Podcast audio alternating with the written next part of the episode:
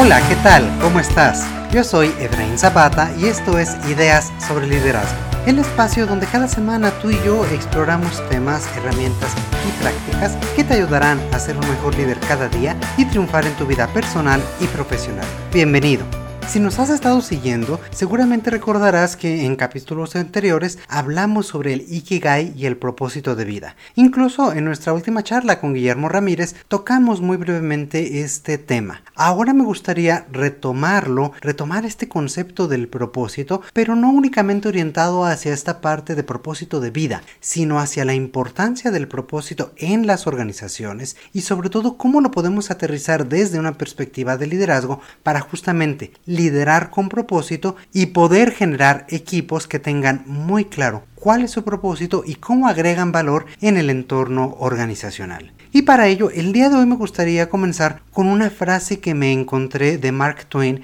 que dice así. Dice, los dos días más importantes en tu vida son el día de tu nacimiento y el día que descubres para qué naciste. Y esto que parecería un tema muy filosófico, muy, muy trascendental, nos habla justamente sobre esta parte del propósito, de para qué estamos aquí y cómo estamos aportando valor en nuestra vida en general, en las diferentes esferas en las cuales interactuamos de forma social, personal, familiar, etc. Por supuesto también laboral, pero cómo todo esto conforma lo que somos, cuál es nuestra esencia y para qué estamos aquí. Y sin llegar a esta parte tan filosófica de, bueno, cuál es el propósito de la vida y por qué estamos en este mundo, etcétera, lo que sí podemos definir es cuál es nuestra visión de vida, cuál es nuestra, nuestra razón de ser y por qué trabajamos diariamente, qué es lo que nos mueve. Y esto justamente es tu propósito. Un propósito es algo grande, es algo profundo y ambicioso, algo más importante que a lo mejor las metas u objetivos que nos planteamos a mediano o incluso a largo plazo. Un propósito es el para qué hacemos las cosas. En el caso de las organizaciones, el propósito está estrechamente ligado con la filosofía organizacional y con su estrategia más macro, qué es lo que busca hacer y cómo hace las cosas. El propósito entonces a veces se ve plasmado en la misión de la empresa o de la organización y se acompaña con otros elementos de la filosofía, como la visión, que es esta visualización de cómo será la organización cuando ese propósito justamente se alcance, o los valores, que son aquellos que dan rumbo al cómo se hacen las cosas aquí, qué elementos y comportamientos son imprescindibles para nosotros y cómo los vamos a estar potenciando o fomentando en el resto de las personas. Entonces, bueno, este propósito o a veces misión se acompaña, decíamos, con la visión de la organización y con sus valores. Ahora, el propósito no es únicamente una misión atractiva, es la forma de vivir de la organización y lo que es realmente importante para ella. Aquí me gustaría retomar a un autor que, se llama Simón Sinek, y a lo mejor tú ya lo has escuchado en algún momento previo. Lo que me gustaría rescatar de él es que él dice, hay que encontrar no únicamente el qué hacemos, sino realmente profundizar y ver para qué lo hacemos. Aquí él en inglés habla del why. Why normalmente diríamos por qué. A mí en lo particular me gusta traducirlo como para qué, porque es diferente por qué hacemos una cosa y para qué la hacemos. En el español tenemos afortunadamente esta distinción, y es que el por qué nos habla un poco del pasado, nos habla de los fundamentos o las razones por las cuales estamos haciendo algo, pero el para qué justamente nos orienta hacia esa visión de futuro, hacia ese propósito, hacia esa meta mucho más ambiciosa y atractiva que tendremos que estar construyendo. Entonces, el propósito nos define tanto el por qué como el para qué de la existencia de la organización desde un lugar inspiracional y sobre todo nos orienta hacia ese futuro. Si me preguntas, creo que es incluso más importante el para qué hacemos las cosas, porque eso es lo que nos va a dar esa motivación y ese empuje para continuar este trabajo o continuar estas actividades. Y este propósito es justamente lo que nos va a orientar y a establecer el enfoque que nosotros como líderes tengamos en nuestras actividades acciones. Y es que todas las personas a todos los niveles de la organización deberían ser capaces de articular justamente este propósito de la organización a la que pertenecen. Es indispensable que conozcan para qué trabajan, para por qué están haciendo lo que están haciendo y sobre todo qué es lo que están logrando con su trabajo. Y para ello, los líderes efectivos utilizan este propósito de la organización para mostrar a sus equipos lo que es posible lograr, demostrarles lo que está realmente a su alcance, cómo con su trabajo a esta meta, a este propósito mayor y hacerles ver que no es únicamente un eslogan, no es un enunciado comercial, no es algo que las empresas definan o que las organizaciones definan porque suena bonito. Es el propósito que tienen que vivir día a día, que les da razón de ser y lo que buscan es por qué vale la pena el esfuerzo realizado. Y cuando logran transmitir este mensaje a los colaboradores, al resto de su equipo, es que pueden tener un impacto mucho pero mucho mayor. Ahí es donde las personas logran tener conciencia y claridad sobre cómo su trabajo, sobre cómo ellas mismas contribuyen a un bien mayor que la organización misma, contribuyen a algo más grande que todos ellos, cuál es la razón de ser de lo que ellos están haciendo. Ahí es donde pueden ver el impacto de, de sus tareas, por más pequeñas o por más aisladas que parezcan, y pueden ver cómo conforman un todo mucho más integral y por qué es importante lo que hacen. Para ello es importante que todos los elementos de la organización deben estar alineados alrededor de este propósito. Todos los elementos me refiero las políticas, los programas, las estrategias, los objetivos, el modelo de incentivos que tenga, las iniciativas que se vayan presentando, etc todos estos elementos tienen que estar alineados o tienen que agregar algo a este propósito máximo que tenemos. Y una ventaja de justamente tener bien definido este propósito es que cualquier proyecto o idea nueva puede evaluarse en la medida en que ayuda o no a lograr este propósito. Y esto hace más fácil la selección y la decisión sobre qué cosas implementamos y qué cosas no implementamos en este momento. Entonces el propósito nos da un norte es una guía que clarifica hacia dónde nos dirigimos como organización, pero también hacia dónde nos dirigimos como equipo de trabajo, hacia dónde yo me dirijo desde mis actividades, desde mis responsabilidades y por qué es importante lo que hago más allá de recibir una paga o cumplir únicamente con mis objetivos o con mis responsabilidades. Es a través de este que podemos enriquecer y que podemos darle un sentido mucho mayor a nuestra función y acercar a la organización también a lograr este destino. Es ahí donde la congruencia, la congruencia de la organización entre lo que busca, lo que incentiva en su interior y también la congruencia del líder son muy fundamentales y van a ser lo que va a permitir articular y generar una, un propósito mucho más aterrizado al día al día. Y justamente antes de continuar hablando sobre el rol del líder para alinear a su equipo alrededor de este propósito, me gustaría pedirte por favor que si aún no lo has hecho, te suscribas a este podcast para no perderte ninguno de los episodios que transmitimos en la aplicación que utilices para escucharnos. También te invito a que nos dejes una revisión o un comentario o lo compartas en tus redes sociales para que podamos llegar a más personas que como tú estén interesadas en fortalecer su desarrollo personal y profesional. Desde ya, muchísimas gracias por tu apoyo y por hacernos el honor de escucharnos dándonos play cada semana. Mil gracias. Y ahora, retomando, continuando, ¿cuál es el rol del líder en la generación y alineación de todo este propósito? Y aquí me parece que el rol eh, es doble. Por una parte, sí es mantener la alineación y congruencia de su equipo de trabajo y de sus actividades respecto al propósito de la organización. Pero por otro lado, también debe de construir su propio propósito como líder e incluso ayudar a que los demás encuentren su propósito en lo que hacen y cómo lo hacen. De esta forma, el liderazgo debe de velar por la conexión de una cadena eh, de propósito, es decir, de los propósitos de la empresa, de los colaboradores, de su equipo y el suyo propio como líder. En esta primera parte de alineación de los propósitos, creo que el, el, propósito organizacional es estratégico. Refiriéndonos al primer rol de líder que describía, cabe mencionar que el propósito organizacional es estratégico. Y como tal es definido por la alta dirección, preguntándose qué aportamos a la sociedad o incluso al planeta, qué legado o qué huella queremos dejar como organización, de qué forma vamos a cambiar la realidad en que vivimos hoy en día y para qué hacemos lo que hacemos todos los días. Los líderes entonces ayudan a cascadear esta visión o este propósito al resto de las áreas y de los equipos. Esto es de arriba hacia abajo, pero también construyen de abajo hacia arriba, incorporando el propósito, la visión y la perspectiva de sus colaboradores, de sus equipos y de la suya propia. De esta forma tienen este, esta virtud de poder servir de bisagra, de poder servir de enlace y de comunicación, cascadeando de arriba hacia abajo, pero también haciendo llegar información y haciendo llegar el enfoque propio de la organización de abajo hacia arriba si pensamos en esta pirámide de una forma un poquito más tradicional las personas o los colaboradores en este caso siempre están ávidos, quieren tener esta oportunidad de contribuir con sus propias habilidades y fortalezas. Cada uno tendrá una razón particular por la que resuena, por la que se siente identificado con el propósito de la organización en su conjunto.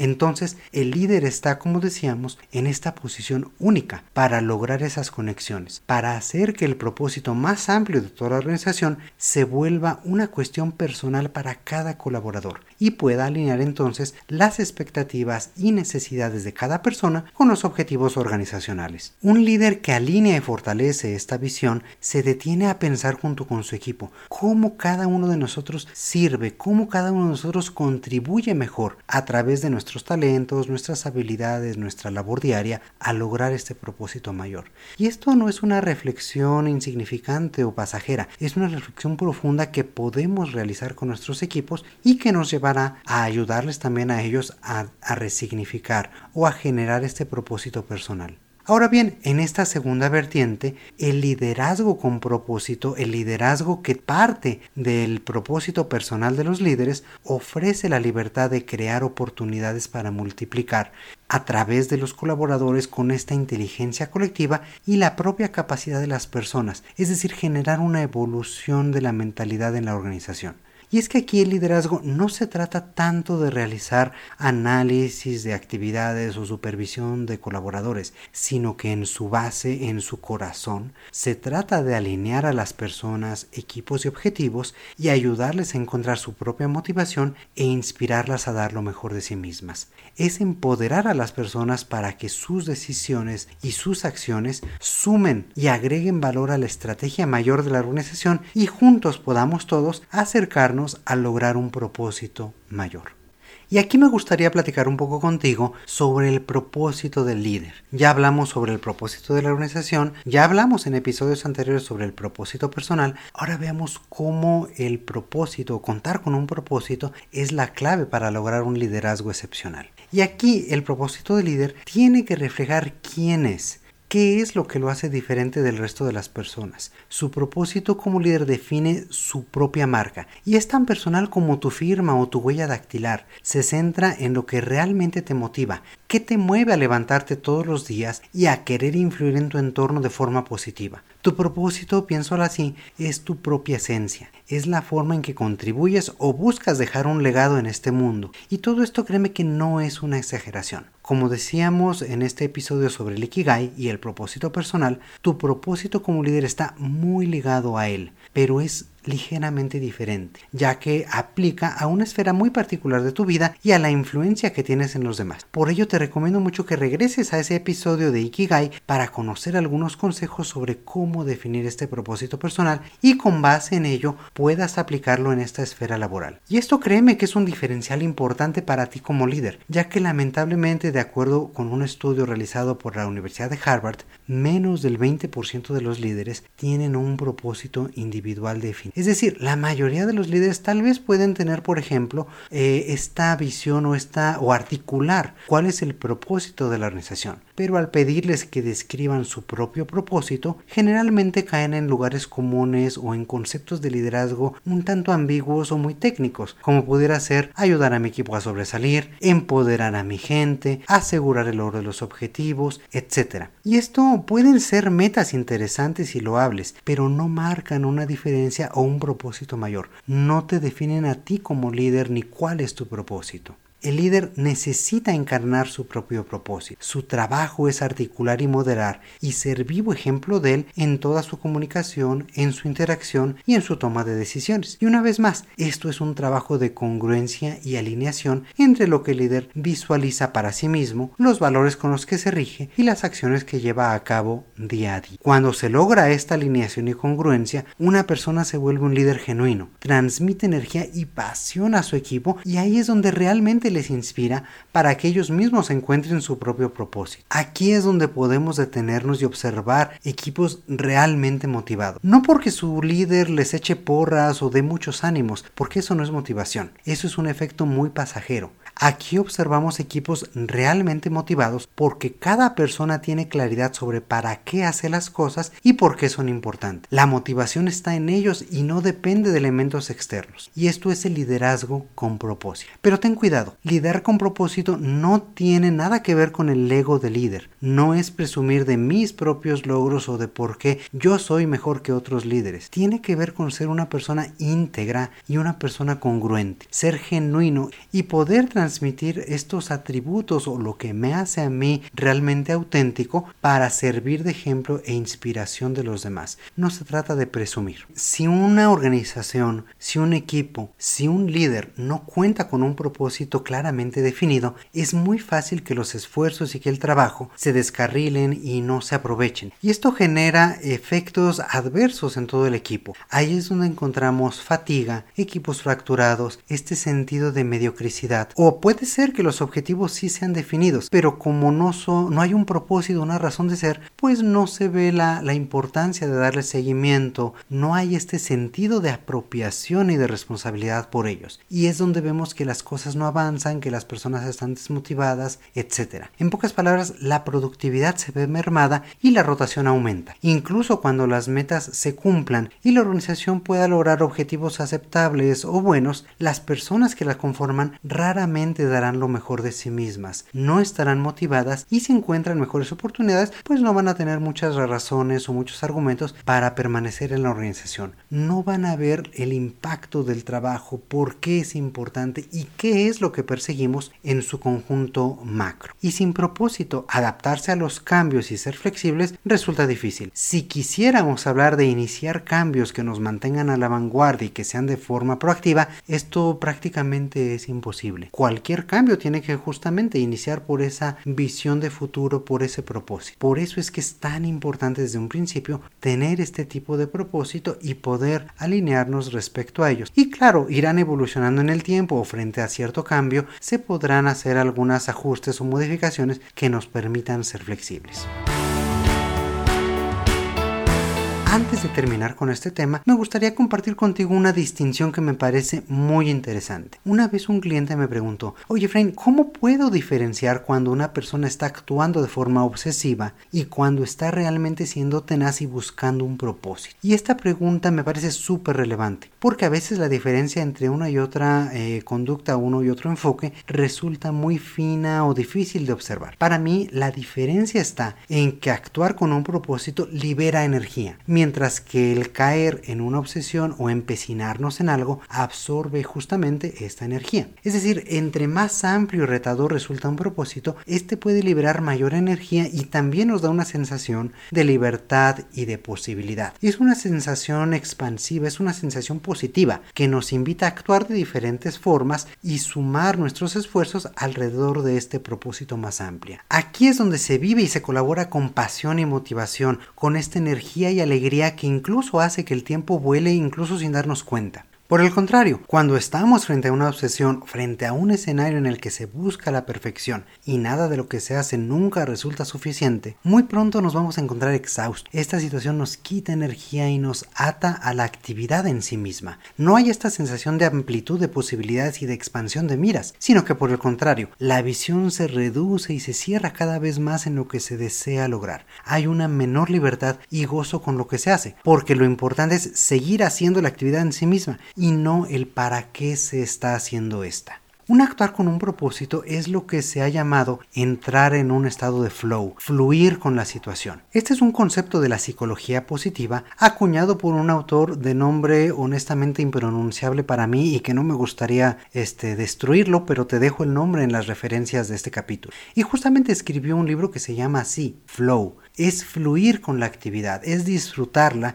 y estar auténticamente apasionado con lo que se hace. Hace algunas semanas vi una película de Pixar que me encantó porque justamente ejemplifica muy bien este concepto y que me gustaría compartir contigo. Se llama Soul y salió muy recientemente. Tratar de ilustrar un poquito sin generar ningún spoiler, yo te diría, hay una, hay una escena en la que se explica cómo cuando uno hace lo que le apasiona, entra en este estado fluido y puede entrar en contacto con su propia alma. Esta es una idea que me pareció muy bella. Por el contrario, cuando una persona convierte su pasión en una obsesión, el alma misma de la persona se ve aprisionada y se convierte en una sombra oscura, se en sí misma se aliena del mundo mismo y persigue solo la idea de su obsesión. Necesita volverse a abrir para ser liberada. Me pareció esta una forma muy muy bella de explicar este concepto y de también aterrizar por qué es importante tener un propósito y si tienes oportunidad te invito a que veas esta película que bien vale la pena